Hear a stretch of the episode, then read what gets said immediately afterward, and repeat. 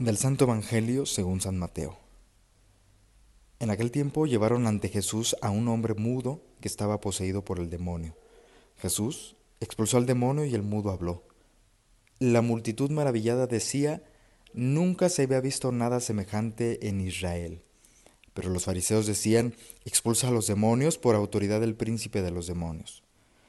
Jesús recorría las calles y las ciudades y los pueblos, enseñando en las sinagogas, predicando el Evangelio del reino y curando toda enfermedad y dolencia.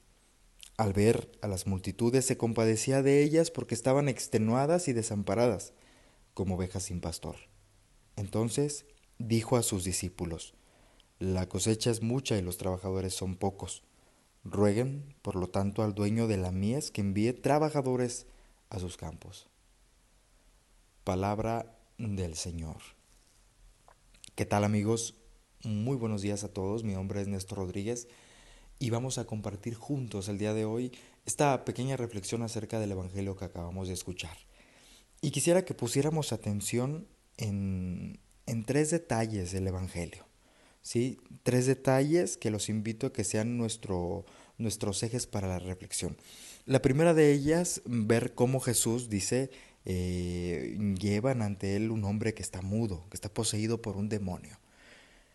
Eh, toda situación externa que viene a ser parte de nosotros, en ocasiones nos impide ser nosotros al 100%.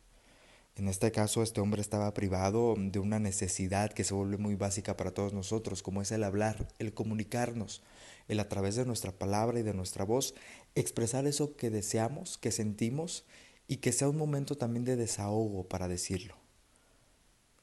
Todos aquellos que de alguna forma tenemos nuestros sentidos podríamos decir al 100%, en ocasiones no somos lo suficientemente conscientes para saber qué hacemos con ese don que Dios nos ha dado, algo que se vuelve tan ordinario como por ejemplo hablar. Mis palabras, lo que yo digo durante el día, construye a otros, sana a otros, alienta a otros o los priva de muchas cosas.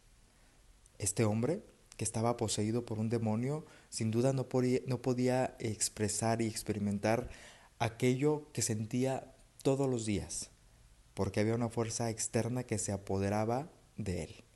Jesús, con este poder sanador, lo libera, pero aquí viene la segunda, la segunda parte a poner atención, cómo la acción de Jesús viene a ser, aunque es la misma, viene a ser una interpretación tan diferente, por ejemplo, para el pueblo que se asombraba y se maravillaba de que nunca habían visto algo similar, y por ejemplo para los fariseos que arremetían contra Jesús.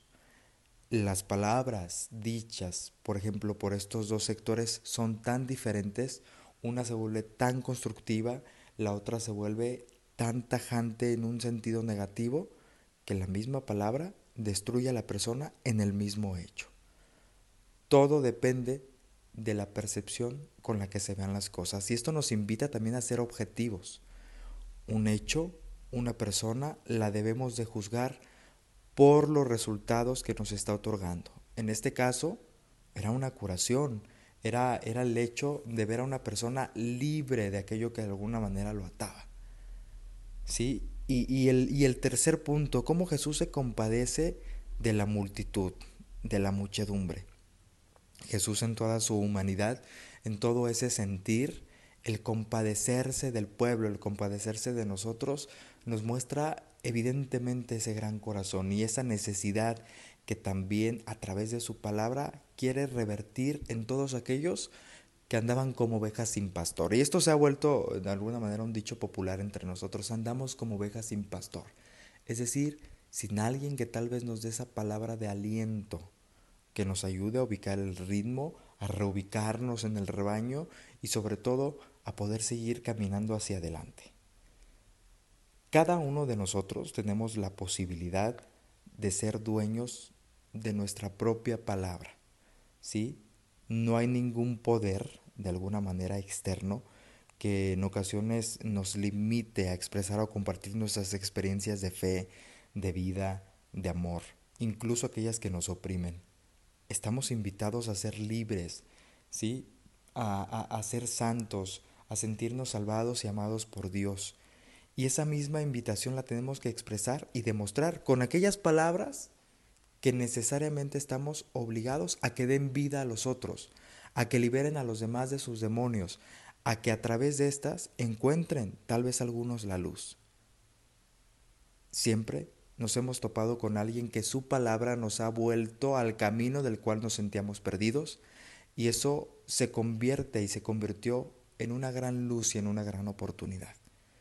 El día de hoy pidámosle al Señor Jesús que nos conceda esa gracia. Señor, que mis palabras liberen a alguien de tal vez algún demonio que lo está oprimiendo, que, lo que le está evitando ser quien es.